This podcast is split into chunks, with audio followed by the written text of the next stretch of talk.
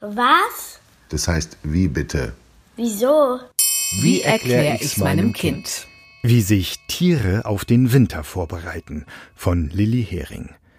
Die ungewöhnlichste Truppe, die sich jemals gefunden hat, um den Winter gemeinsam zu verbringen, sind sicher Manny, das Mammut, Diego, der Säbelzahntiger und Sid, das Riesenfaultier. In Ice Age finden die drei Außenseiter zusammen, weil sie sich nicht wie alle anderen in Richtung Süden aufmachen.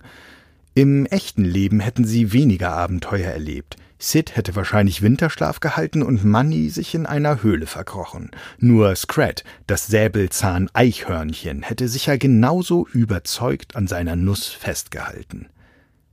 Wenn wir Menschen im Herbst immer weniger Lust bekommen, uns zu bewegen und uns lieber mit Schokolade und einem Buch unter einer Decke vergraben, dann sind uns die Wildtiere meistens schon voraus. Sie stecken dann mitten in der Vorbereitung für den Winter.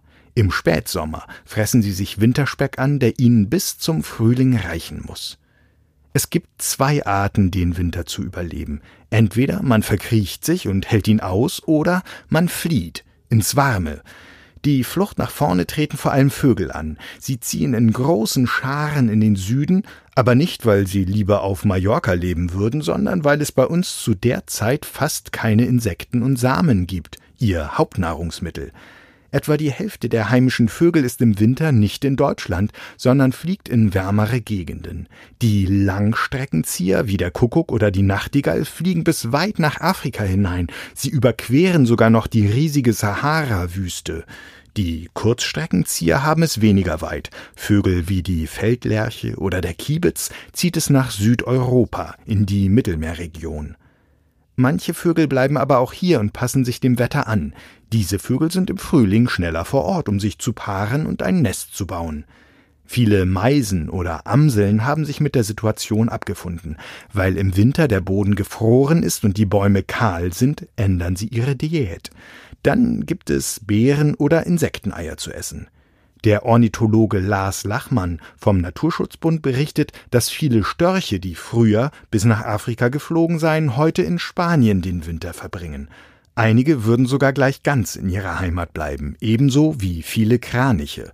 Von 400.000 Kranichen bleiben 10.000 zu Hause. Andere, die früher bis Spanien geflogen sind, bleiben in Frankreich. Viele Wildtiere harren in der Kälte aus. Manche halten Winterschlaf, andere machen Winterruhe und wieder andere verfallen in eine Winterstarre. In Laubhaufen, Erdhöhlen oder Nestern aus Holz und Blättern verbringen die Tiere die kälteste Jahreszeit. Im Winterschlaf verlangsamen sich bei Igeln, Haselmäusen, Murmeltieren oder Fledermäusen der Herzschlag, der Stoffwechsel und die Atmung. Die Körpertemperatur sinkt und sie atmen nur wenige Male pro Minute. Gefährlich wird es für sie, wenn sie zu oft in ihrem Winterschlaf gestört werden. Sie verbrauchen ihre Reserven dann schneller. Im schlimmsten Fall sind diese vor Frühlingseinbruch aufgebraucht und die Tiere könnten verhungern. Einige Tiere halten lediglich Winterruhe, der Maulwurf und der Braunbär zum Beispiel, oder das Eichhörnchen. Sie gehen alles ruhiger an, wachen aber immer wieder auf und lassen sich den Spaß nicht nehmen, ab und zu mal im tiefen Schnee herumzuhüpfen. Im Herbst vergraben Eichhörnchen Nüsse, Eicheln und Kastanien. Da sie nicht immer alle wiederfinden, wachsen an diesen Stellen im Frühling manchmal neue Bäume. Rehe, Wildschweine und Hirsche zum Beispiel sind an die kalten Temperaturen angepasst. Ihnen wächst ein dickes Winterfell mit Luftkammern, das sie warm hält. Sie sind weniger aktiv als sonst und ernähren sich von Wurzeln, Pilzen und kleinen Tieren in Winterstarre. In diese Starre verfallen Insekten, aber auch Frösche, Kröten, Eidechsen, Schlangen und Fische. Alle diese Tiere haben ihren eigenen Rückzugsort. Insekten überleben den Winter unter Baumrinden, Frösche in Erdlöchern oder im Schlamm und Fische an einem möglichst ruhigen Ort im Wasser. Auch Fische sind wechselwarme Tiere. Ihre Körpertemperatur entspricht der Temperatur ihrer Umgebung. So können sie im eiskalten Wasser überwintern und wachen erst auf, wenn es um sie herum wieder wärmer wird. Sogar im Ameisenbau wird es im Winter ganz ruhig, und auch Schnecken machen Winterschlaf. Sie dichten mit Schleim ihr Häuschen zu. Beeinflusst der Klimawandel das Verhalten der Tiere im Winter?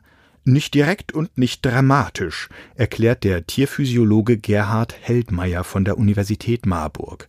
Tierphysiologen interessieren sich für die Lebensvorgänge in Tieren, in ihren Organen, ihren Zellen und ihrem Gewebe. Anders als meistens angenommen, sagt Professor Heldmeier, sei der Winter für die Tiere nicht wegen der Kälte eine schwierige Jahreszeit, sondern weil es wenig Essen zu finden gibt.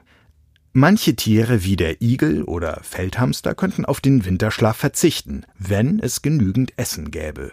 Für sie würde also eine Veränderung der Temperatur und somit der Natur zu anderen Gewohnheiten führen. Für den Großteil der Tiere aber ist der Winter durch einen inneren Kalender als die Zeit der Ruhe abgespeichert. Der Winterschlaf kann sich höchstens um ein paar Wochen verschieben, wenn das Wetter besonders warm ist. Die Rekordhalter sind Siebenschläfer. Wenn Sie merken, dass es nicht viel Nahrungsmittel zu finden gibt, verschlafen Sie einfach den ganzen Sommer und bis zum Frühling im Jahr darauf. So können Sie 19 Monate verbringen und stehen erst auf, wenn es Ihnen passt. Winterschlaf kann man das schon fast nicht mehr nennen.